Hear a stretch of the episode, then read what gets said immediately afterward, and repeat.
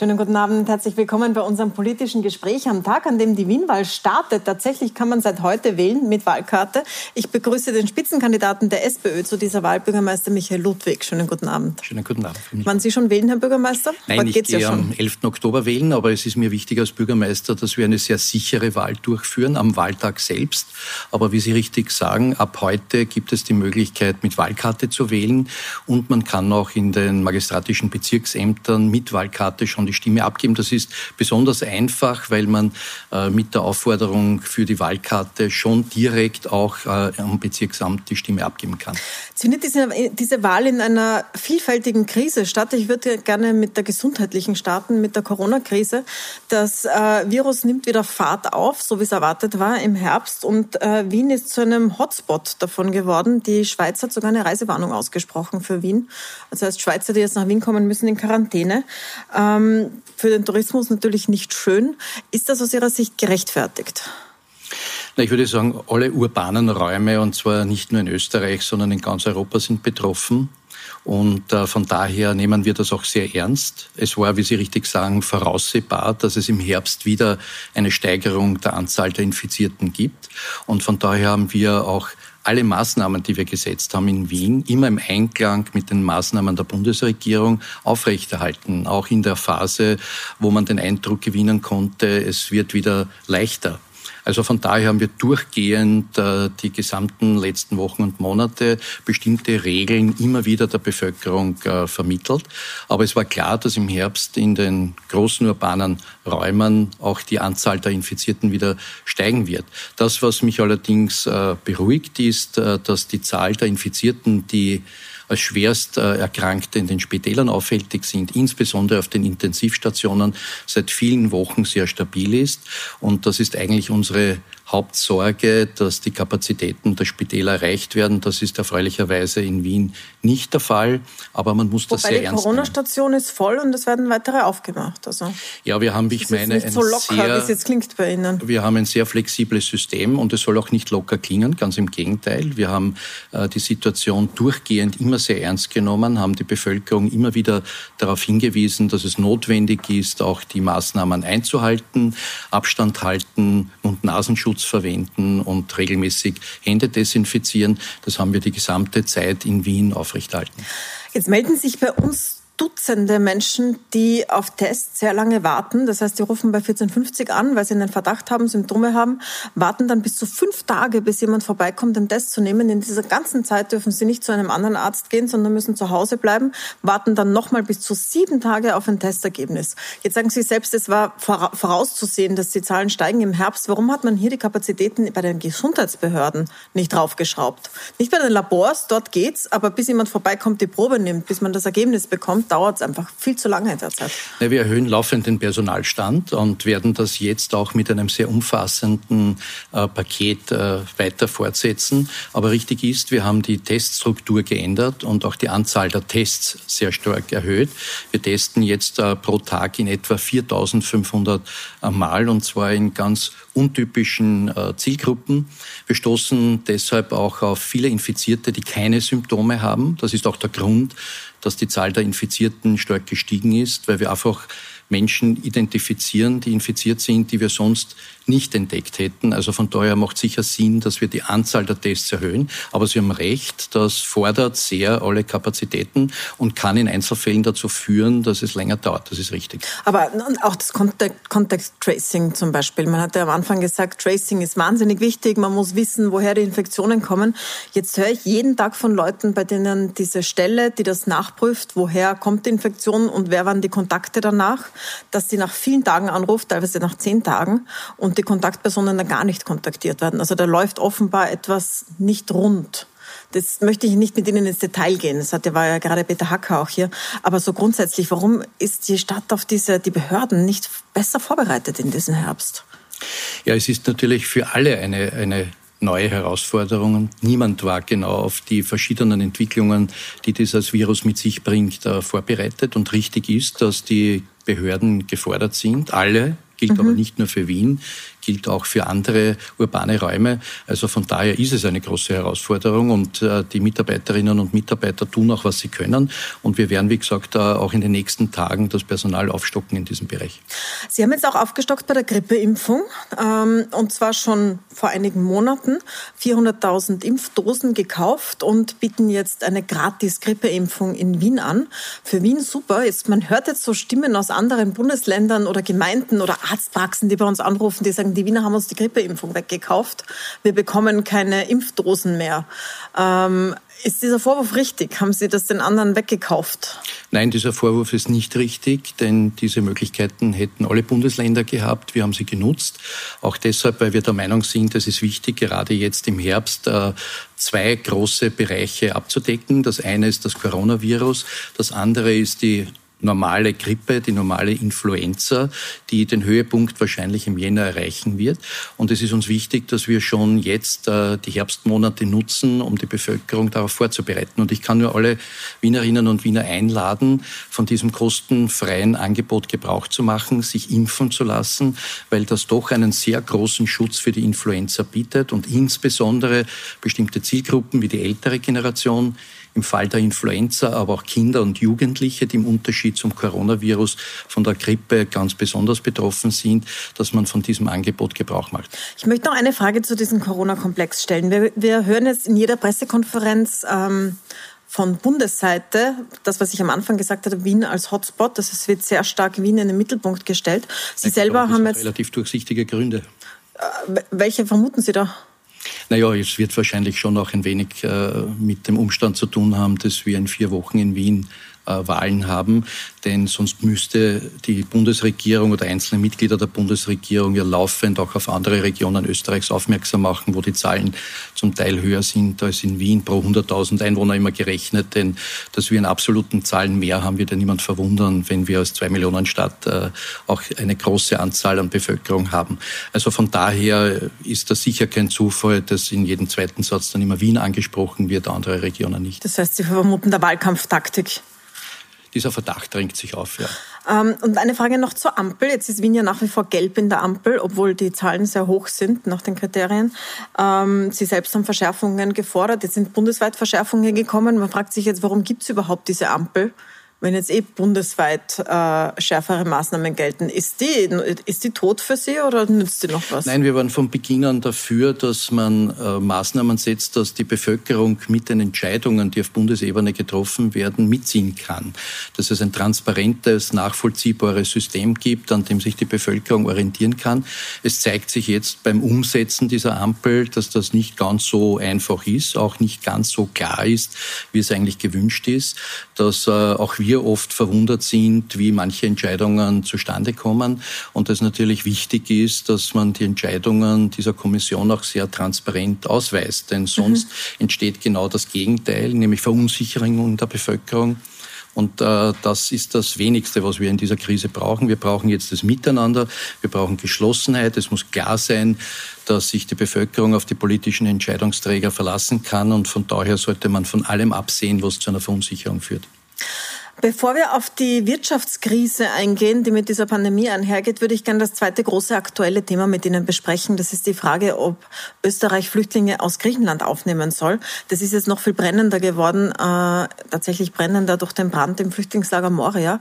Aber schon vorher hat Wien beschlossen, also zumindest äh, Sie, SPÖ, äh, SPÖ, Grüne und NEOS, dass äh, Wien 100 Flüchtlinge, und zwar Kinder, aufnehmen soll.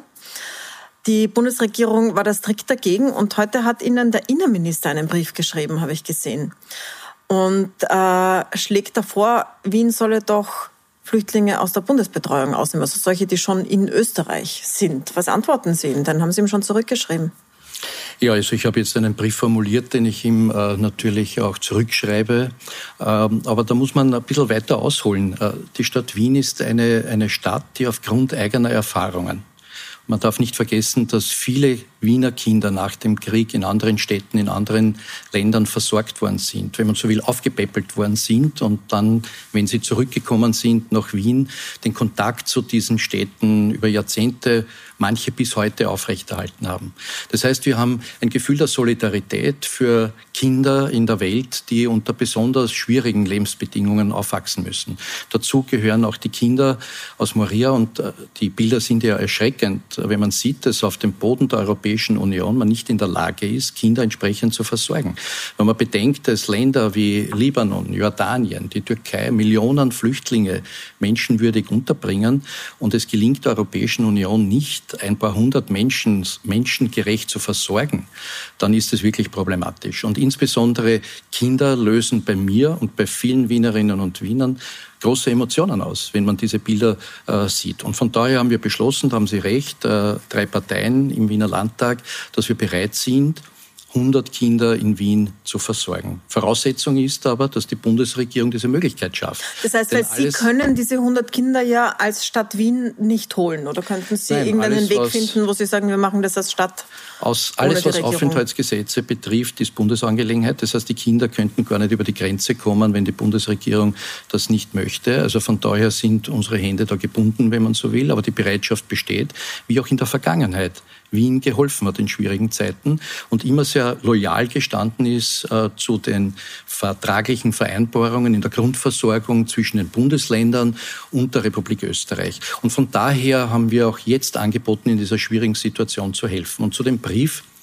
Vielleicht noch einmal zum Brief, um darauf zurückzukommen. Jetzt sagt die Bundesregierung, nein, wir lassen keine, wir nehmen keine Flüchtlinge aus, dieser, aus diesen griechischen Lagern auf, aber Wien kann ja gerne 100 unbegleitete Minderjährige aus der Bundesbetreuung aufnehmen? Ja, wir haben jetzt schon den mit Abstand höchsten Anteil in Wien, auch unbegleiteter Minderjähriger, weil uns das wichtig ist, dass wir uns gerade um Kinder kümmern. Und äh, der Beschluss, den wir im Landtag getroffen haben, ist er deshalb getroffen worden, weil es uns um Kinder geht, die in menschenunwürdigen Zuständen leben. Wenn der Innenminister der Meinung ist, dass dort, wo er politisch Verantwortung trägt, ähnliche Lebensumstände für Kinder herrschen, dann sind wir ja bereit, auch aus diesem Lagerkinder zu übernehmen. Aber ich will ja nicht hoffen, dass es im Wirkungsbereich des Innenministers ähnliche furchtbare Lebensumstände für Kinder gibt. Also von daher geht es uns ja darum, dass wir Kindern in ganz schwierigen Lebenssituationen helfen und nicht irgendwelche statistischen Zahlen erreichen wollen. Und von daher finde ich, äh, ist dieser Brief an Zynismus wirklich nicht zu überbieten. Aber das reiht sich leider ein in Aussagen der Bundesregierung oder Teile der Bundesregierung der letzten Tage und ist mir völlig unverständlich oder ist mir nur verständlich unter dem Gesichtspunkt, dass die ÖVP offensichtlich Stimmen der FPÖ lukrieren will. Aber wenn jetzt schon FPÖ-Bürgermeister wie zum Beispiel jener Hohenems die ÖVP quasi links überholt, dann muss man sich fragen, ob die ÖVP wirklich noch mit ihrer Entscheidung richtig liegt. Das reiht sich auch ein in eine Reihe, wir haben es zuerst bei Corona schon gesehen, äh, in eine Reihe von äh, Hin und Her, von Streitigkeit zwischen Stadt Wien und äh, Bundes-ÖVP. Muss ich korrigieren. Also ich würde sagen, nicht Streitigkeit, mhm. sondern Angriffe, die Teile der ÖVP auf die Stadt Wien machen. Denn wir streiten nicht. Wir haben sehr loyal alle Entscheidungen der Bundesregierung mitgetragen, auch in einer Phase, wo für uns klar erkennbar war, dass es Fehler gibt, dass beispielsweise in der Logistik Fehler gemacht worden sind, dass es Aussagen gegeben hat von Mitgliedern der Bundesregierung, die sich widersprochen haben. Und wir haben als Stadt Wien immer die Meinung vertreten, in dieser schwierigen Situation müssen alle zusammenhalten. Wir werden nichts dazu beitragen, dass die Bevölkerung verunsichert wird. Und wir sind aber umgekehrt sehr enttäuscht, auch ich persönlich, wenn ich dann merke, wenn es eine Chance gibt, dass man dann immer versucht, mit Wien-Bashing äh, Wien zu schaden, nämlich auch wirklich zu schaden, politisch, wirtschaftlich. Und äh, das kann ich nicht auf Wien sitzen lassen. Das haben sich die Wienerinnen und Wiener nicht verdient, weil wir umgekehrt vieles mittragen, was von der Bundesregierung äh, bekannt gemacht worden ist und wie man ja auch den Medien entnehmen kann, nicht immer legistisch unterfüttert war und sich nachträglich als nicht richtig herausgestellt hat.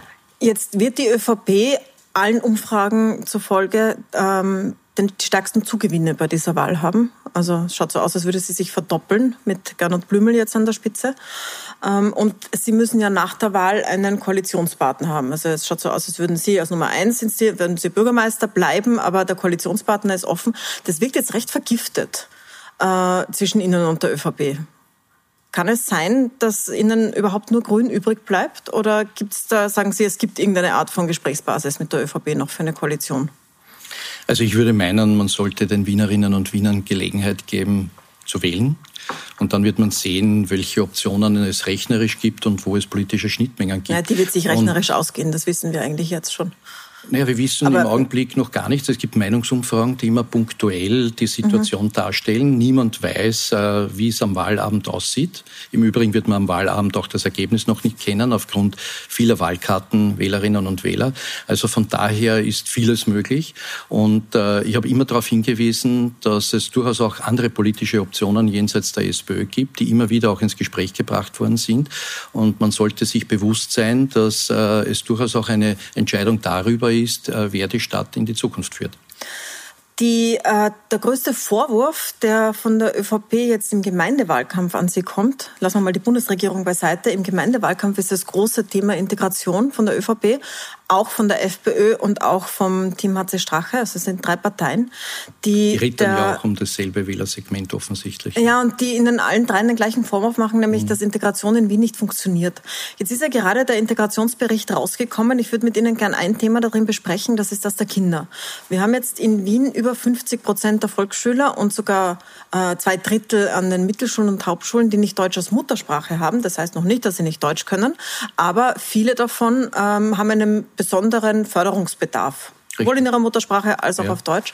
Und wenn man sich die Zahlen anschaut, wie es ausschaut bei den 14-Jährigen, dann sieht das nicht sehr gut aus. Also es ist nach wie vor so, dass gerade Kinder mit Migrationshintergrund einfach von diesem Schulsystem nicht genug unterstützt werden, offenbar.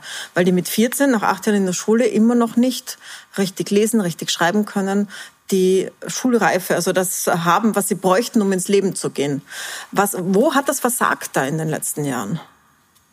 Ja, Integration ist eine große Herausforderung und insbesondere in den letzten Jahren, wo viele Menschen zu uns nach Wien gekommen sind, eine besondere Herausforderung. Und man sollte nicht vergessen, dass wir als Stadt Wien ja keinen unmittelbaren Einfluss auf Zuwanderung haben und auf die Frage, wie viele Menschen zu uns kommen. Wir haben auch keine Stadtmauer rund um uns. Wir sind auch das einzige Bundesland, das keine Außengrenze hat. Aber ich bin der Meinung, die Menschen, die bei uns in der Stadt leben, verdienen es, dass man gut mit ihnen umgeht und dass es nicht einen politischen Wettbewerb darüber gibt, wer die Menschen, die in unserer Stadt leben, am schlechtesten behandelt. Also da stellen wir uns dagegen.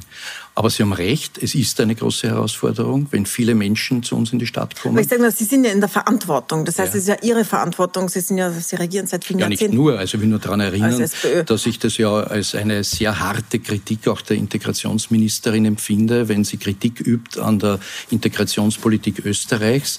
Es ist eine mutige Kritik. Sie geht da sehr hart offensichtlich, äh, auch in Konfrontation mit ihrem Amtsvorgänger. Denn man wird ja schwer glauben, dass die Integrationspolitik Politik äh, in Österreich alleine in Wien so gelaufen ist, wie sie gelaufen ist. Das hat ja auch viele andere Gründe.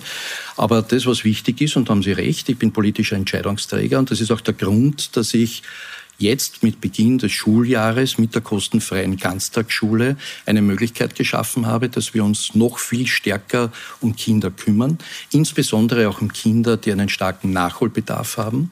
Und wir werden an 70 Standorten in Wien kostenfreie Ganztagsschule haben, einen verschränkten Unterricht, Bildung kombiniert mit Freizeitangeboten. Das ist gut für die Kinder, das ist gut für die Familien, das ist eine wichtige Voraussetzung für die Vereinbarkeit von Beruf und Familie. Das wird vielen Frauen auch die Möglichkeit bieten, Vollzeit beschäftigt zu sein und wird vor allem auch für die Integration ein ganz wichtiger Schritt sein. Ähm, Ihnen wird auch äh, derzeit von der FPÖ in Integrationsfragen alles Mögliche vorgeworfen. Auf eines hätte ich gern eine, eine Reaktion oder auf zwei Dinge hätte ich gerne eine Reaktion von Ihnen. Einerseits wirft Ihnen die FPÖ vor, äh, mit Islamismus zu paktieren. Das ist jetzt, was auch auf den Wahlplakaten der FPÖ drauf ist. Heute wurde veröffentlicht zum Beispiel der Bezirksvorsteher Markus Franz als Favoriten, wie eine Rede in einer Moschee halt, ist schon ein Jahr her.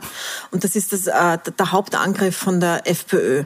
Nun haben Sie in den letzten Jahren als SPÖ durchaus eine offene Flanke gegen gegenüber bestimmten Organisationen gehabt, die man dem sehr konservativen Islam oder auch dem Islamismus zuordnen kann, wie zum Beispiel die Islamische Föderation.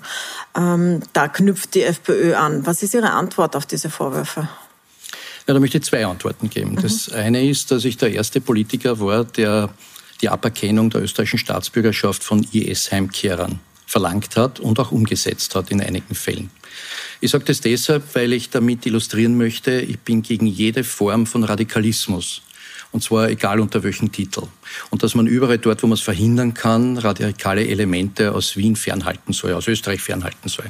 Das Zweite ist aber, dass ich sage, man muss mit jenen Menschen, die sich einer Glaubensgemeinschaft verbunden fühlen, nicht ständig äh, diskreditierende Aussagen übermitteln. Und äh, ich habe seit drei Jahren arbeite ich an einem Projekt, das nennt sich Campus der Religionen, wo acht Religionsgemeinschaften zusammenarbeiten, die am Beginn sehr vorsichtig waren, auch mit Vorurteilen manchmal behaftet und wo sich mittlerweile eine wunderbare Gemeinschaft ergeben hat. Und wir versuchen in der Seestadt Aspern, in der Stadt der Zukunft, einen Campus der Religionen an einem Standort zu realisieren, wo sich acht Religionsgemeinschaften nicht nur nebeneinander, sondern miteinander entwickeln, wo man zeigt, dass in anderen Teilen der Welt Religionen verwendet werden, um Konflikte, manchmal Kriege zu führen. Und wir in Wien aber das Miteinander von Religionsgemeinschaften nicht nur fördern, sondern leben. Und das ist auch mein Ziel, zu zeigen, dass Wien eine Stadt des Friedens ist. Das könnte für unsere Stadt wichtig sein, aber weit darüber hinaus auch ein Signal an die Welt sein. Das gibt es weltweit nirgends. Und es arbeiten Vertreterinnen und Vertreter aller Religionsgemeinschaften wunderbar an diesem Projekt. Und wie gesagt, gegen radikale Elemente, aber für jene, die sich zu einer Religionsgemeinschaft bekennen und maßgeblich auch am Aufbau unserer Stadt beteiligt sind. Wenn ich in Spitälern unterwegs bin, auf Baustellen unterwegs bin und Menschen treffe mit unterschiedlicher Religionszugehörigkeit, mit unterschiedlicher Herkunft, mit unterschiedlicher Sichtweise, aber immer die Voraussetzung von mir eingefordert wird, sich zu den demokratischen Prinzipien zu halten. Alles andere, ob wer dieser oder jener Religion angehört, sollte eigentlich für uns nebensächlich sein. Ähm, ich möchte äh, zur Wirtschaft kommen. Ähm, großes Thema, große Wirtschaftskrise. Die Stadt Wien hat mehrere Wirtschaftspakete aufgelegt. Zwei Aktionen sind besonders publikumswirksam gewesen, sozusagen. Das waren die Taxigutscheine und die Gastrogutscheine. Äh, gerade bei diesen Aktionen haben wir aber keine Informationen darüber, wie sehr sie eigentlich angenommen wurden. Also zum Beispiel die Gastronomiegutscheine, 50 Euro pro Familie oder 25 für Einzelpersonen. Ähm, viel Geld, ja, Steuergeld, äh, aber wir wissen nicht, wie viel davon eigentlich bei den Wirten angekommen ist. Können Sie uns das sagen jetzt? Wie wirksam war das? Ja, das kann ich ganz leicht erklären. Und zwar beides. Und man muss immer den Hintergrund verstehen. Das war ja nicht äh, aus Jux und Tollerei, sondern wir haben bei den Taxigutscheinen, habe ich mir genau überlegt, was können wir tun, um die ältere Generation zu unterstützen, die ja aufgefordert worden ist zum damaligen Zeitpunkt, die Haushalte nicht zu verlassen. Und ich habe sofort eine Sondertelefonnummer eingeführt, eine Hotline, wo sich jene Menschen melden konnten, die eine unmittelbare Versorgungslage als problematisch erkannt haben, weil sie eben keine Familienangehörigen gehabt haben. Und äh, wir haben dort hunderte Menschen versorgt mit den Produkten des täglichen Lebens. Aber wir haben gesehen, wir können natürlich nicht alle Menschen versorgen in der Stadt über eine solche Hilfslieferung. Und deshalb war für mich der Taxigutschein eine Möglichkeit, dass die Wienerinnen und Wiener Taxifahrer beauftragen, ihre Einkaufsfahrten zu unternehmen oder in manchen Fällen auch die Fahrten zu einem Arzt, ein Spital oder was auch immer. Na, da, das, das ist, von, ist uns klar, nur die Abrechnung ist uns nicht klar. Ja, der Taxigutschein ist von mehr als der Hälfte der angeschriebenen Haushalte in Anspruch mhm. genommen worden. Und das war immer ein Angebot, das man nutzen kann oder nicht. Und es wird ja auch nur das verrechnet, was an Leistung erbracht worden ist. Ähnliches beim Gastrogutschein. Da sind 950.000 Haushalte angeschrieben worden. Ein-Personen-Haushalte mit 25 Euro, Mehr-Personen-Haushalte mit 50 Euro. Sinn war, sehr schnell Geld in die Gastronomiebetriebe zu bringen, sicherzustellen, dass das Wiener Kaffeehaus, der Wirt ums Eck, auch in Zukunft bestehen kann. Und mir erzählen viele Gastronomen, dass in dieser schwierigen Phase nach dem Lockdown mit dem Gastrogutschein mehr als die Hälfte des Umsatzes lukriert haben, weil die Menschen natürlich mehr ausgegeben haben als den Gutschein oder überhaupt durch den Gutschein in die Lokale gekommen sind. Aber warum sind. machen Sie die Abrechnung Und nicht transparent einfach? Das ist ja die Kritik der Opposition ja, also in Wien. Die ÖVP sagt, sie weiß nicht, wie viel ausgegeben ja, wurde. Die Neo sagt, man hätte doch besser den Wirten ja. das gegeben. Nein, also das ist das geringste Problem. Die Aktion ist ja auch noch nicht abgeschlossen und mhm. äh, von daher ist das null Problem. Äh, wir haben vor allem versucht, innerhalb von drei Tagen den Wirten das Geld zukommen zu lassen. Wir haben damit 66.000 Arbeitsplätze gestützt. Und im Unterschied zu manchen Maßnahmen der Bundesregierung, wo Milliarden versprochen werden bei Pressekonferenzen, aber wenn man dann die Betroffenen fragt, was angekommen ist, die keine Antwort finden, ist bei uns diese Aktion sehr schnell in den Betrieben angekommen. Aber eine Abrechnung ist überhaupt kein Problem. Das müssen wir ja ohnehin tun, weil das ja von Rechnungshof, Stadtrechnungshof mhm. geprüft wird. Also da sollte äh, vielleicht äh, auch die Parteien, die es besonders interessiert, dort nachfragen, wo sie auch eine Antwort bekommen. Sind das zwei Beispiele für Interventionen, die Sie gesetzt haben in einer Wirtschaftskrise, die ebenso wie viele andere Programme darauf ausgelegt sind, dass diese Krise bald vorbei ist. Also dass es ein paar Monate geht und da hilft man kurz drüber als Staat und dann rappelt sich alles wieder auf. Es könnte aber natürlich auch sein, dass sich diese Krise länger zieht und dass die Rolle des Staates eine größere ist, als kurz mal drüber zu helfen mit Kurzarbeit und Gutscheinen. Ähm, das kostet sehr, sehr viel Geld. Es wird jetzt schon wahnsinnig viel Geld in die Hand genommen. Ich möchte mit Ihnen deswegen zum Schluss so diese Grundsatzfrage Ihnen stellen. Ähm, wenn Sie in die Zukunft blicken, was die Wirtschaftspolitik betrifft, wie viel Schulden kann sich der Staat noch leisten, um die Wirtschaft weiterzutragen? Wie sehr soll man Firmen, die vielleicht nur mehr Zombie-Firmen sind, noch weitertragen? Wie groß soll der öffentliche Sektor sich ausweiten? Oder gibt es Sachen, wo Sie sagen, da muss man grundlegend was am System ändern? Stichwort Arbeitszeitverkürzung, Stichwort Grundeinkommen. Also ich denke, das ist unabhängig von der Krise, werden das Fragen sein, die wir lösen müssen. Mhm. Arbeitszeitverkürzung ist immer ein Thema. Und die Frage ist, wie die Sozialpartner, und ich bin ein großer Fan davon, dass die Sozialpartner solche Entscheidungen treffen, nämlich äh, auch branchenorientiert, auch die Frage der Fristigkeit, mittel- oder längerfristig Lösungen treffen. Aber da wird Arbeitszeitverkürzung natürlich ein Thema naja, sein. Sie könnten es ja so wie Doskozil in Burgenland den Mindestlohn im öffentlichen Dienst eingeführt hat, weil er es da kann, könnten Sie ja in Wien die 35-Stunden-Woche Woche einführen, weil sie da können. Da haben sie ja genug Bedienstete. Ja, wir haben erst vor kurzem ein Personalpaket geschnürt und zwar die beiden Regierungsparteien, SPÖ und Grüne, gemeinsam erst mhm. vor wenigen Wochen beschlossen. Äh, es war ein bisschen verwunderlich, dass jetzt im Wahlkampf dann äh, Forderungen kommen, die darüber hinausgehen, ist legitim im Wahlkampf, äh, aber es muss ja alles auch finanziert werden. Und es ist immer die Frage auch, in, in welchem Gleichschritt das auch mit anderen Branchen erfolgt. Ich glaube, es macht wenig Sinn, dass wir im öffentlichen Dienst eine 35 30-Stunden-Woche realisieren sofort. Und gleichzeitig sehen wir, dass in der Privatwirtschaft eine ganz andere Entwicklung gibt. Also von daher macht schon Sinn, dass die Sozialpartner hier Gespräche führen. Da ist Arbeitszeitverkürzung ein Thema. Ein anderes Thema ist die Wirtschaftlichkeit. Das müssen Unternehmen, auch die öffentliche Hand, ja auch vertreten können. Denn wir mhm. haben viele Betriebe, die im Eigentum der öffentlichen Hand sind in Wien, die aber trotzdem am Markt reüssieren müssen. Energie beispielsweise, vieles andere mehr. Also es ist ja nicht so, dass wir im luftleeren Raum agieren. Also von daher sind das Fragen, die man verhandeln muss. Aber Sie haben recht, es werden große Herausforderungen auf die öffentliche Hand zukommen, egal ob das Bund, Länder oder Gemeinden sind. Aber ist das so ein großes Comeback des Staates oder sagen Sie nur, solange es unbedingt notwendig ist? Ja, also ich bin ein großer Vertreter äh, auch der gemischten Wirtschaft. Privatwirtschaft hat ihre Vorteile. Es hat aber auch die Gemeinwirtschaft große Vorteile, insbesondere im Bereich Bereich der kommunalen Dienstleistungen. Und ich glaube, je nachdem, in welchem Bereich man der Wirtschaft tätig ist, wird es in Zukunft einen starken privaten Sektor geben müssen und auch sollen und auch einen kommunalen, staatlichen Teil, den man auch nicht privatisieren sollte. Zum Abschluss noch eine Frage zum grünen, äh, zur grünen Forderung den Lobautunnel nicht zu bauen. Ich greife das jetzt heraus aus dem Verkehrskonzept, weil die Grünen wollen den nicht. Und jetzt ist auch die grüne Verkehrsministerin dagegen und sind Grüne auf beiden Ebenen da. Glauben Sie, wird er trotzdem kommen? Ja.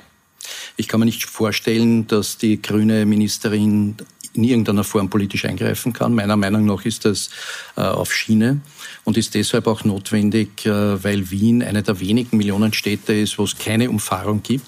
Ich verstehe überhaupt nicht, warum die Grünen sich so vehement dagegen stellen, denn dass der gesamte Schwer- und Durchzugsverkehr durch die Stadt Wien geführt wird und nicht um Wien umgeleitet wird, äh, erscheint mir als echtes äh, Thema und von daher werden wir weiter dranbleiben und ich sehe auch keine Möglichkeiten der Grünen, das Projekt zu behindern. Also ich glaube, da hätte die Bundesministerin Gewessler ein echtes äh, Erklärungsthema. Ich sehe aber auch keine Signale. Also ich glaube, dass viel vor der Wien-Wahl jetzt äh, thematisiert wird. Wenn man dann sieht, was dann real bei den Grünen umgesetzt wird, merkt man, dass die sehr schnell auf den Boden der Realität ankommen. Birgit Heben hat die Wahrscheinlichkeit einer Neuauflage von Rot-Grün in Wien mit 51 Prozent beziffert. Äh, wie viel, was sagen Sie? Welche Zahl sagen Sie? Ja, ich lasse die Wählerinnen und Wähler entscheiden. Und alle Ansagen, die vor einer Wahl getroffen werden, relativiere ich immer sehr stark. Ich kann mich noch gut erinnern, es ist noch nicht lange her, am Abend der Nationalratswahl, wie ein hochrangiger Funktionär der Grünen gesagt hat, mit dieser türkisen Schnöseltruppe wird es keine Regierung geben. Äh, dieser hohe grüne Funktionär ist jetzt Vizekanzler in eben dieser Regierung. Also von daher lasse ich mich da nicht Wollen Sie sich nicht in solche Nesseln setzen? Nein, nicht Nesseln, sondern äh, man muss wissen, dass solche Aussagen sehr vorsichtig zu bewerten sind. Und das gilt auch für die Frage, ob äh, ich weiter als Bürgermeister tätig sein darf für die Stadt oder ob es andere personelle Optionen gibt, weil das wird dann entschieden im Gemeinderat von 100 Mitgliedern des Gemeinderates in einer geheimen Abstimmung. Und ob es dann nicht so wie in anderen Städten auch Koalitionen gibt, die man sich jetzt noch nicht vorstellen kann, auch nicht vorstellen mag, das will ich offen lassen. Von daher wird es wichtig sein, dass die SPÖ ein starkes Ergebnis hat am 11. Oktober damit sichergestellt ist, dass es keine Mehrheit gegen die SPÖ gibt. Die Wahlrede zum Schluss. Herzlichen Dank, Herr Bürgermeister, Danke, für den Besuch bei uns im Studio. Danke fürs Dasein. Bei uns kommt jetzt gleich der Präsident des Nationalrates, Wolfgang Sobotka. Er war im Zentrum des Interesses im U-Ausschuss, weil den leitet er und er war auch als Auskunftsperson geladen. Warum legt er den Vorsitz nicht zurück? Das werde ich ihn gleich fragen. Bleiben Sie dran für Wolfgang Sobotka.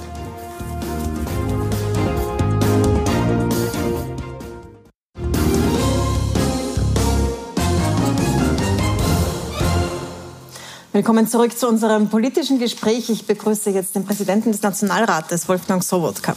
Guten Abend. Herr Präsident, Sie waren letzte Woche im Zentrum des Untersuchungsausschusses, weil Sie selbst als Auskunftsperson geladen waren. Deswegen möchte ich mit diesem Thema beginnen. Äh, Sie wurden wiederholt aufgefordert, den Vorsitz abzugeben, jetzt wo Sie selbst Auskunftsperson waren. Warum haben Sie das abgelehnt? Es hat einen einfachen Grund. Ist, äh, mir ist immer wieder in einer Form Befangenheit äh, vorgeworfen worden, aber es geht schon weiter zurück. Äh, es hat zuerst haben die das Lokal nicht gepasst. Es waren zu wenig Sitzungstage. Dabei haben wir immer das angeboten, was Standard gewesen ist. Ähm, man hat ganz einfach ähm, ein politisches äh, Argument gesucht und hat äh, versucht, äh, letzten Endes hier auch den Vorsitz zu diskreditieren. Meines Erachtens natürlich verstehe ich das äh, von der Opposition, dass man diesen Weg geht, weil man jetzt wenig Möglichkeiten hat, sich zu positionieren. Ähm, aber auf das kann man nicht äh, reagieren, weil dann würde man ja letzten Endes ähm, eingestehen, dass da irgendwas falsch wäre. Äh, und ich kann man nichts vorzuwerfen und es gibt keinen Befangenheitsgrund, weil sonst könnte man überhaupt als Mandatar nicht politisch arbeiten. Ne? Gehen wir kurz auf die Themen ein, die da besprochen worden sind. Also im Zentrum steht die Frage, ob sie eine Nähe zu Novomatic haben. Novomatic, großer privater Glücksspielkonzert und wirklich im Zentrum des Untersuchungsgegenstandes. Da geht es darum, in einem großen Teil von dem, was da untersucht wird, ob die Novomatic in der Casinos Austria Vorstände platziert hat und ob man sich das kaufen kann bei der Politik. Deswegen das Interesse daran, wie nahe ist die Politik solchen Konzernen und bei Ihnen ist eben so eine Nähe ähm, festgestellt beziehungsweise bei Ihnen nachgefragt worden. Ich sage jetzt mal kurz, was da alles drinnen war. Die Großnichte vom Gründer von Novomatic war Mitarbeiterinnen von Ihnen und die ist auch nahe, weil die hat jetzt diese, war eine von denen, die Millionen Geschenke von ihm bekommen hat.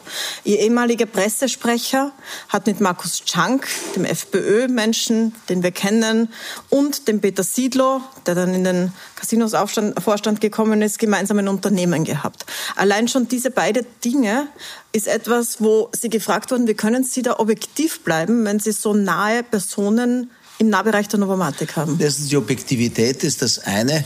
Ähm, ich glaube, der Vorsitzende des Untersuchungsausschusses hat inhaltlich gar nichts äh, zu bringen. Das ist rein äh, eine Aufgabe der Parteien. Ich habe und das ist auch äh, letzten Endes mir verständlich, weil ich sehr stark am Gesetz agiere.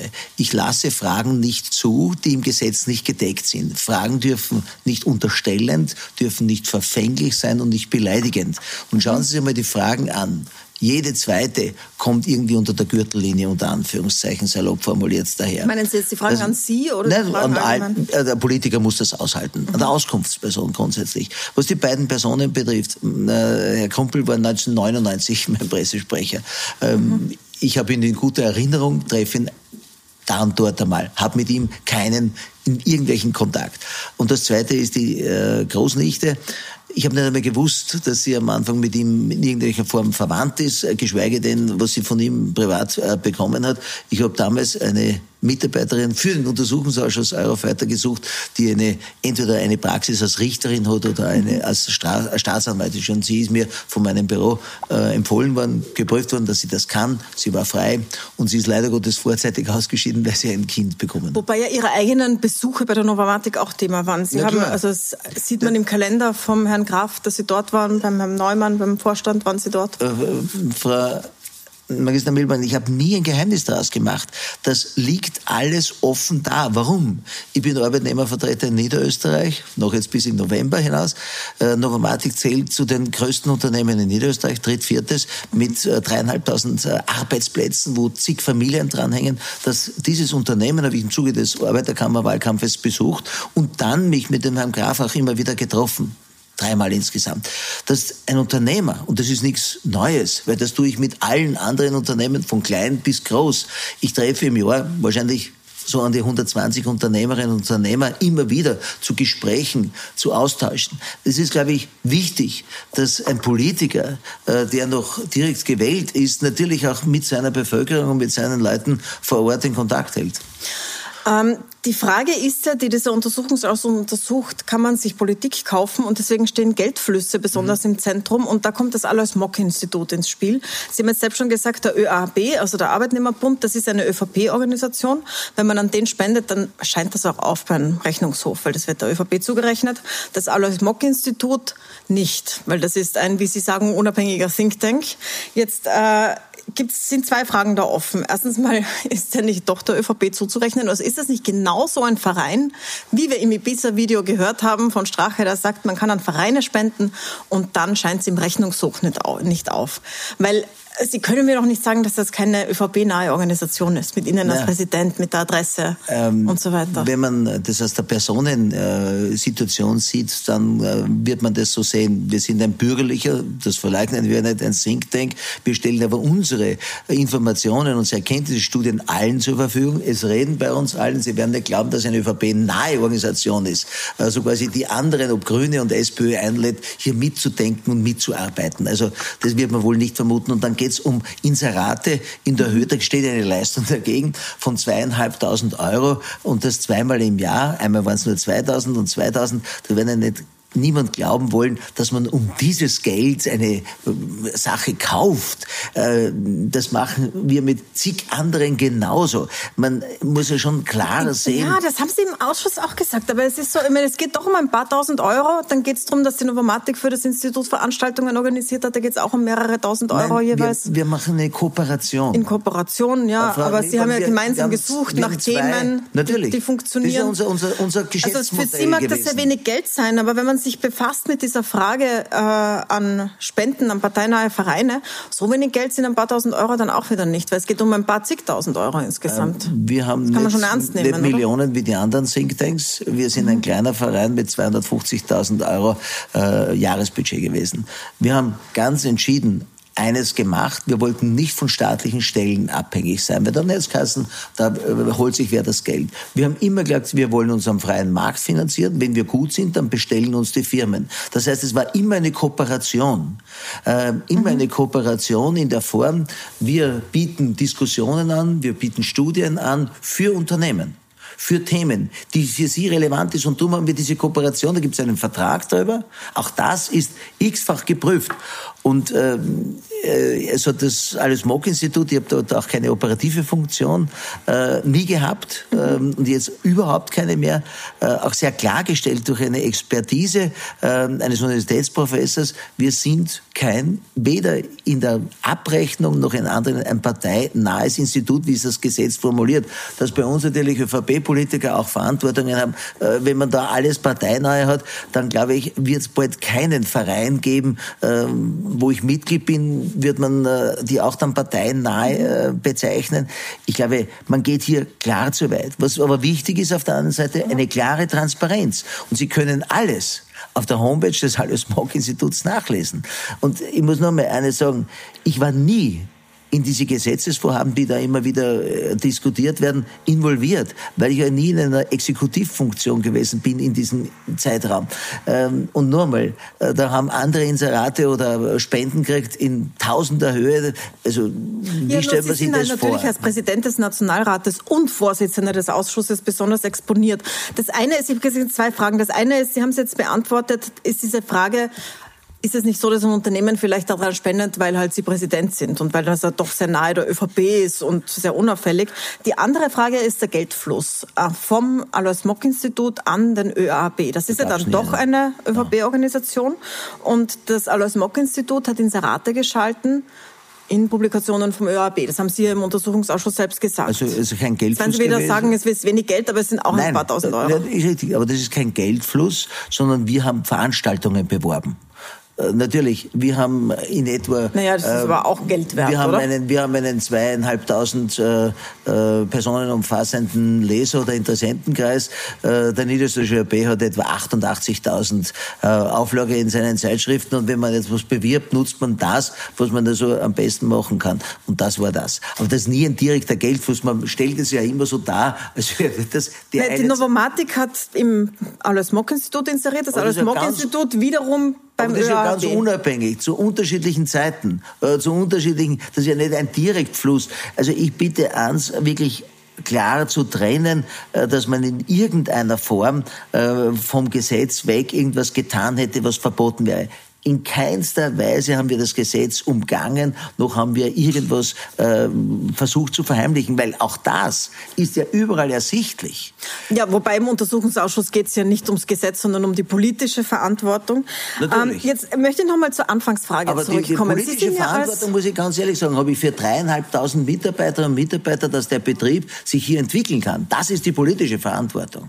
Für die Novomatik meinen Sie? Natürlich, für jeden anderen Betrieb auch. Das ist unsere politische Verantwortung, dass unsere Betriebe, gerade in dieser Zeit, wo wir jetzt sind, dass wir Arbeitsplätze, und das sind hochtechnologische Arbeitsplätze noch, dazu. Und mir war es ein Anliegen, dass der Betrieb da bleibt. Das war ja nicht immer ganz klar, dass man nicht sagt, okay, Herr Graf hat mir einmal gesagt, 90 Prozent meines Umsatzes mache ich im Ausland, aber 95 Prozent der Probleme habe ich hier. Mich freut es nicht mehr. Ich gehe ins Ausland und das wollte ich auch vermeiden. Mhm.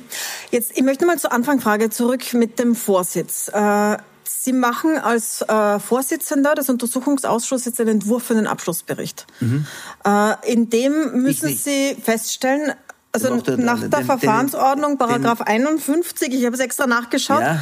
entwerfen Sie, also der Vorsitzende entwirft den und dann der Verfahrensrichter erstellt den. Das heißt, Sie müssen dann quasi selbst beurteilen, ob Sie selbst glaubwürdig waren. Das ist ja der Grund, wieso Leute sagen, da ist ja doch eine Befangenheit da. Was sagen Sie da drauf? Erstens einmal gibt es die Befangenheit nicht im Titel. Also da mhm. müsste es in, in einer Form Gesetz geben.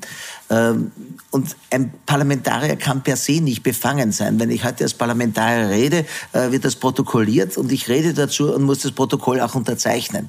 Ähm, zweitens, ich würde kein Jota an dem Text ändern, den der Verfahrensrichter letzten Endes formuliert. Und Aber ich Sie, entwerfe Sie es ja auch nicht. In den Entwurf eingebunden. Nein, ich entwerfe es. Ich war auch eben den Eurofighter-Ausschuss äh, geführt, habe dort auch keinen Text entworfen, weil der wird ja das Protokoll, wird ja letzten Endes mhm. jedes Mal nach jeder Sitzung gefertigt und das machen die Stenografen. Äh, der Verfahrensrichter schaut sich das an, ob das lesbar ist. Äh, ich habe da noch nie oder mein Büro nur eine einzige Silbe geändert und ich werde es auch dort nicht tun. Und wenn man dort ein Problem hat, ist überhaupt kein Thema, dann soll es die zweite oder dritte Präsident machen, meine Aussage sich genau ansehen und mit dem Verfahrensberichter diesen Bericht haben. Und dann gibt es noch eins, es gibt noch fünf Berichte der anderen Parteien.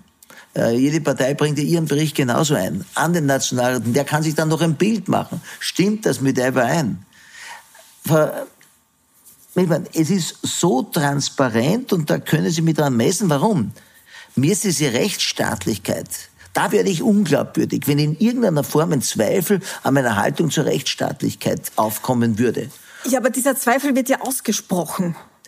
Das, ist ja, Sie haben ja auch gelesen, was die anderen Abgeordneten sagen ja, und was. Mal, also dieser Zweifel ist ja zumindest ausgesprochen naja, und schriftlich klar, festgehalten. Eine politische Formulierung. Ja. Natürlich ist ein Vorsitzender nicht angenehm, äh, der auf den Verfahrensrichter letzten Endes auch immer wieder so agiert, dass er sagt, Herr Verfahrensrichter, ist die Frage zulässig nach Paragraph 33.5 oder nach 41.2 und der sagt nein und er sich dann dran hält. Auch da wird Ihnen Parteilichkeit vorgeworfen, aber das können wir jetzt nicht im Einzelnen das kann diskutieren. Nicht sein, ich tue nur das, was das der Verfahrensrichter macht. Mhm. Ich habe noch nie in den ganzen Tagen, wo ich gesessen bin, kannst nachschauen im Protokoll, gegen den Verfahrensrichter eine Entscheidung getroffen. Na, ich würde mich hüten gegen den Verfahrensleiter. Nur eines. Ich lasse den Untersuchungsausschuss zu keinem Gerichtstribunal verkommen und ich würde mich wirklich sehr, sehr anstrengen, ihn auch zu keiner politischen Showbühne verkommen zu lassen. Nur dass an meine Möglichkeiten leider Gottes begrenzt. Ich würde mir wünschen, dass ein Untersuchungsausschuss, so wie es im Deutschen Bundestag der Fall ist, wo man sachlich argumentiert, aber hier wird ja von einzelnen Mitgliedern schon vorher eine Meinung gesagt, die, nicht nur bei mir, ich bin das gewohnt, die dann schon als als Tatsache berichtet wird. Und diese self-fulfilling prophecy, das wirklich zu erwarten, was man sich ja so vorstellt, das geht halt bei mir nicht in der mhm. Fragestellung. Also Sie bleiben jedenfalls Vorsitzender. Ich würde gerne das Thema wechseln. Großes ja. Thema derzeit die Flüchtlinge in Griechenland. Ähm, äh, der Bildzeitung entnehmen wir heute, dass Bundeskanzlerin Merkel harsche Kritik an Österreich und an Bundeskanzler Kurz übt. Aber das kommt nicht nur von konservativen Parteien woanders, sondern ja auch aus ihrer Partei in Österreich. Es gibt eine ganze Reihe von auch ÖVP-Bürgermeistern, ehemaligen Mitgliedern, jetzigen Mitgliedern, Parteigranten, die sagen, ähm, das geht nicht mit einer christlich-sozialen Grundhaltung zusammen, diese Aufteilung der Flüchtlinge aus Griechenland in der EU zu blockieren und keinen Beitrag zu leisten. Was antworten Sie denen? Ich möchte es jetzt vielleicht nicht so tagespolitisch, sondern so auf der ideologischen Ebene fragen. Was antworten Sie denen? Was ist christlich-sozial daran, nicht mal Kinder aufzunehmen von dort? Der diese Bilder sieht, hat, äh, nur dazu, wenn man selbst Kinder hat, äh, ihre Beklemmung. Der Fokus liegt jetzt auf Moria. Der Fokus ist jetzt nicht am Irak, er liegt nicht in der Ukraine, er liegt nicht in Mali oder anderen Ländern. Nachhaltig zu helfen, und das ist christlich, nicht als Element jetzt des schnellen und des auch letzten Endes bildgetriebenen Handelns, sondern eine nachhaltige Hilfe anzubieten. Und da glaube ich, dass jetzt äh, die Bundesregierung noch einmal einen Schritt gesetzt hat mit der Verdoppelung des Auslandskatastrophenfonds. Äh, vor Ort zu helfen, ist, glaube ich, der wesentlichste Punkt aus zweierlei Gründen. Den Menschen vor Ort eine Perspektive zu geben und zweitens letztens das Geschäft der Schlepper nicht zu befürworten. Aber es gibt ja einen, es gibt einen Grund, warum der Fokus da auf Moria liegt. Das ist deshalb, weil die Menschen dort in der Verantwortung europäischer Behörden sind. Das sind Leute, die einen Asylantrag gestellt haben und noch keine Antwort bekommen haben, zu einem ganz großen Großteil. Ja. Das sind europäische Behörden zuständig dafür, dass sie Essen bekommen, ein Dach über dem Kopf, weil sie dürfen ja nichts anderes machen. Sie können dort auch auch nicht weg. Ähm, und das ist direkte Verantwortung der EU. Und drum? Das ist jetzt, wenn Sie nach Mali schauen, auch ja. wichtig, aber da ist direkte Verantwortung von europäischen Behörden. Und da blockiert Österreich, was, dass das gelöst wird. Was würden Sie sozialer sehen? Wir helfen dort, 2000 Leuten eine Unterkunft zu geben verglichen mit dem, was wir in Europa sind, an Mengengerüst, finanziell und Personal, sind 2000 bei 13.000 wirklich eine Großtat. Mit winterfesten Quartieren, mit, mit äh, sanitären Einrichtungen und mit dementsprechenden Gütern. Das wird diese Woche noch begonnen hinunterzuholen. Wir haben 180 Container geliefert. Oder wie andere Länder sich hinstellen und sagen, wir nehmen vier, wir nehmen zwei. Die Hälfte ja, was sagen der Sie Länder, den Bürgermeistern, die, die sagen, wir haben Länder, die Quartiere, wir können die jetzt nehmen, aber die Bundesregierung verbietet es uns? ich sage dem gern, wir haben seit Jänner über 3000 unselbstständige Minderjährige, auch unbegleitete Minderjährige in Österreich. 180 es, es noch in der Bundesbetreuung. Sobotka, die anderen waren Familienzusammenführung die oder sind, auch sind hier geboren worden. Na, die sind auch letzten Endes in der Frage der Migration. Und wir haben noch immer 180 oder 190 in der Bundesbetreuung. Jeder Bürgermeister herzlich gefordert, die zu nehmen und sie zu, für sich aufzunehmen, ist Großtat. Wir haben das selber bei meiner Gemeinde auch gemacht, die Leute zu bereiten. Nur müssen sie auch integrieren. Und ich glaube, seit, da war ich noch Innenminister und zuvor, hat die Europäische Union es nicht gebracht, wirklich zusammengebracht, ein richtig neues Asyl- und Migrationssystem aufzubauen. Und jetzt, dass man die Europäische Union bemüht, für 400 einen Aufteilungsmittel, da muss ich mich fast schämen dafür, dass man nicht sofort in der Lage ist, mit europäischem Katastrophenschutz dort die 13.000 ordentlich zu versorgen. Und vor allem, warum hat man dieses Problem so lange verschleppt? Wissen Sie, jetzt nur den Fokus drauf zu richten, ich verstehe das und ich verstehe jeden, diskutiere viel. Das, die Diskussion bis in meiner Familie zu Hause. Äh, das beklemmt jeden. Nur ich glaube, ein Politiker muss auch eine langfristige Perspektive zeigen. Der darf nicht nur immer dort agieren, wo der Scheinwerfer liegt. Und das ist die Haltung. Ähm, das bekümmert mich zutiefst und das ist auch für viele vielleicht nicht ganz befriedigend. Ich glaube nur, dass Österreich verglichen... Ja, das Problem besteht seit Jahren und wird offenbar noch weiter bestehen. wir haben wir liegen an der zweiten Stelle in Europa, was unbegleitete Minderjährige betrifft. Wir tun jetzt heute so, als wenn wir die Kaltherzigen wären, die nie etwas getan haben. Da gibt es ganz andere, reiche Länder. Da gibt's Schweden, da gibt's Dänemark, da gibt's Spanien. Die nehmen gar niemand auf.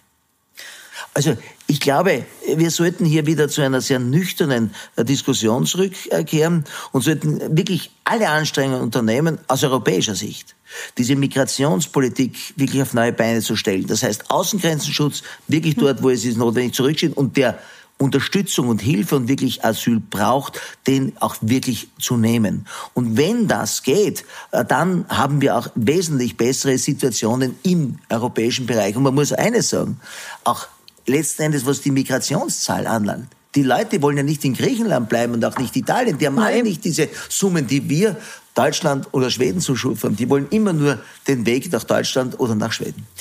Ich möchte noch ein drittes Thema mit Ihnen ansprechen. Lassen wir das mal so stehen, weil ich möchte noch mit Ihnen über äh, Antisemitismus sprechen. Das ist ein Thema, mit dem Sie sich viel auseinandersetzen als Nationalratspräsident. Ähm, eigentlich seit Jahren. Ja, schon davor lang. Und Jetzt sehen wir, dass Antisemitismus auf verschiedenen Ebenen wieder stärker wird in Österreich. Es hat einen Anschlag gegeben in Graz mhm. auf äh, die Synagoge okay. und auf den Vorsitzenden der, Jü der jüdischen Gemeinde dort. Und wir sehen bei den Verschwörungstheorien rund um Corona, wie ganz krude antisemitische Theorien plötzlich wieder in relativ breiten Kreisen Fuß fassen. Jetzt befassen Sie sich schon so lange damit und mit der Arbeit dagegen. Was äh, Deprimiert Sie das oder haben Sie jetzt einen Ansatz, wo Sie sagen, okay, das müssen wir jetzt tun? Es gibt nicht einen Ansatz, es wird mehrere geben. Auf der einen Seite braucht es scharfe gesetzliche Bestimmungen, die haben wir zum Teil. Jetzt mit der gesetzlichen Initiative Hass im Netz hoffen wir, dass wir einen Teil noch besser in den Griff bekommen, weil gerade der Antisemitismus im Internet massiv gestiegen ist. Ähm, das andere ist, jüdisches Leben sichtbarer zu machen, den Anteil äh, der jüdischen Bevölkerung oder ihre Leistungen, auch in Österreich im Besonderen, Maße wieder den Menschen bewusst zu machen. Ähm, die haben in unserer kulturellen, in unserer wirtschaftlichen, in unserer gesundheitlichen Entwicklung hervorragendes verbracht. Das waren Österreicher und die sollten wir auch wieder vor den Vorhang. Äh, also das heißt, Sie meinen so eine, einen positiven Zugang zu jüdischen Leben anstatt also nur eine Konzentration Kultur, auf die Verbrechen? Auch äh, gemeinsam mit der israelitischen Kultusgemeinde, glaube ich, äh, brauchen wir dort Initiativen. Wir brauchen Initiativen, dass wir da gibt's ja das, die Aktion Likrat, dass jüdische Schülerinnen und Schüler in die Schulen gehen und dort einfach erzählen, was ihr jüdisches Leben ist. Es gibt mhm. von den Orthodoxen bis zu den sogenannten Reformjuden ja eine ungeheure Bandbreite an äh, jüdischem Leben, äh, das zu Österreich gehört. Und wir, glaube ich, brauchen auch eines, ähm, die besonderen Orte des Gedenkens auf der einen Seite, aber auch des Erinnerns, wie ein Friedhof. Der Währinger Friedhof fällt mir nur gerade ein, weil ich den gestern besucht habe, äh, dass man den ähm, wieder in das Blickfeld der Öffentlichkeit äh, rückt. Am Prager jüdischen Friedhof, da wälzen sich fast äh, Kolonnen von äh, Besuchern durch der jüdische Friedhof in Währing ist mindestens so interessant und kulturgeschichtlich und bevölkerungsgeschichtlich äh, so interessant. Darauf sollten wir stolz sein und das auch zeigen wollen gemeinsam. Und es ist notwendig, unsere Schulbücher zu durchforsten. Wir mhm. fokussieren nur auf die Zeit der Shoah. Aber was den Jahrhunderten davor war, findet österreichisch-jüdische Geschichte kaum statt. Sie meinen jetzt den Antisemitismus der Zeit davor? Nicht nur den Weil, Antisemitismus, sondern also auch, auch die Pogrome und so weiter gibt es ja auch schon. Ich meine, das ist schon seit den Kreuzzügen, das geht auf bald tausend Jahre zurück. Seit eigentlich der Vernichtung des Zweiten des christlich-jüdischen ne? Erbes immer so ein bisschen na, na klar, wir sind eigentlich, schlecht aussehen lässt, weil das ist eine Geschichte von Pogromen auch. Äh, ist die christlichen Kirchen sind ähm, reformjüdische Sekten, wenn Sie so wollen, aus äh, der jüdischen Sicht. Ähm, naja, aber es gibt eine sehr, sehr lange Geschichte des Antisemitismus und der Gewalt gegen Jüdinnen und Juden und in Europa. Das ist es eigentlich, was es so schwer macht, mhm. weil das epigenetisch fast weiterfärbt ist. Und das hat die Forscherin ähm, Monika Schwarz-Frisell sehr klar formuliert.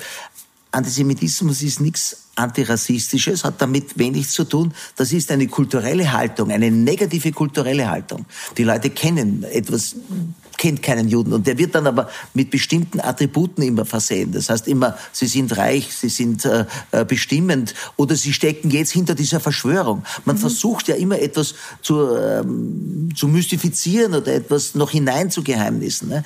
Äh, da geht's darum, dass wir einen klaren Blick haben, was ist jüdische Kultur, was ist jüdischer Glaube, das aufzuklären und gleichzeitig auch alles äh, zu unternehmen, ähm, die antisemitischen Äußerungen, ähm, auch mit den Leuten durchzugehen. Was heißt, äh, Sie haben es ja jetzt, ich möchte äh, sogenannten Ostjuden oder die Ostküste. Ne? Was heißt das eigentlich?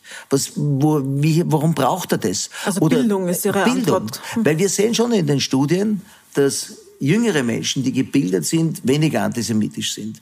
Und gerade äh, in der Situation, wir haben ja lange Zeit nur den rechtsradikalen Antisemitismus bekämpft. Zu Recht, der besteht nach wie vor. Und nach wie vor, ich habe mir gerade die Zahlen angesehen, nach wie vor ein Vielfaches von aber dem, was Sie importierten Antisemitismus na, nennen. Also der importierte Antisemitismus ist natürlich auch aufgrund äh, der Haltung ein wesentlich äh, schärferer oder äh, härterer. Also weniger in den Taten, aber... Weniger in den Taten. Das ist natürlich eine Sie wollten auch Gruppe. sagen, was Sie da sagen sagen wollen? Wir haben einen linksradikalen äh, Antisemitismus, der vor allem antizionistisch ist, anti-israelisch.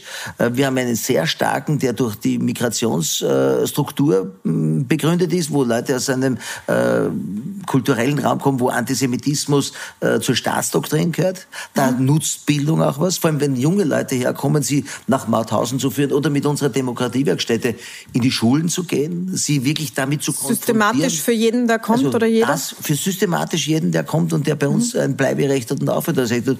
Und natürlich auch die Wurzel des rechtsradikalen Antisemitismus zu benennen und klar auch immer wieder zu bekämpfen. Herr Nationalpräsident, ich danke Ihnen sehr, sehr herzlich für den Besuch. Die Regierung hat ja ein Paket geschnürt mit vier Millionen Euro. Ich glaube, Schutz des, ja, Schutz des jüdischen Lebens. Ja. Und äh, wenn wir sehen, was es in den nächsten Jahren ändert. Danke für den Besuch bei uns. Und Ihnen danke ich fürs Zusehen. Wenn Sie die ganze Sendung nochmal sehen wollen, dann schauen Sie auf äh, puls24.at oder Sie können sie auch als Podcast auf Fire und nachhören. Danke fürs Dabeisein.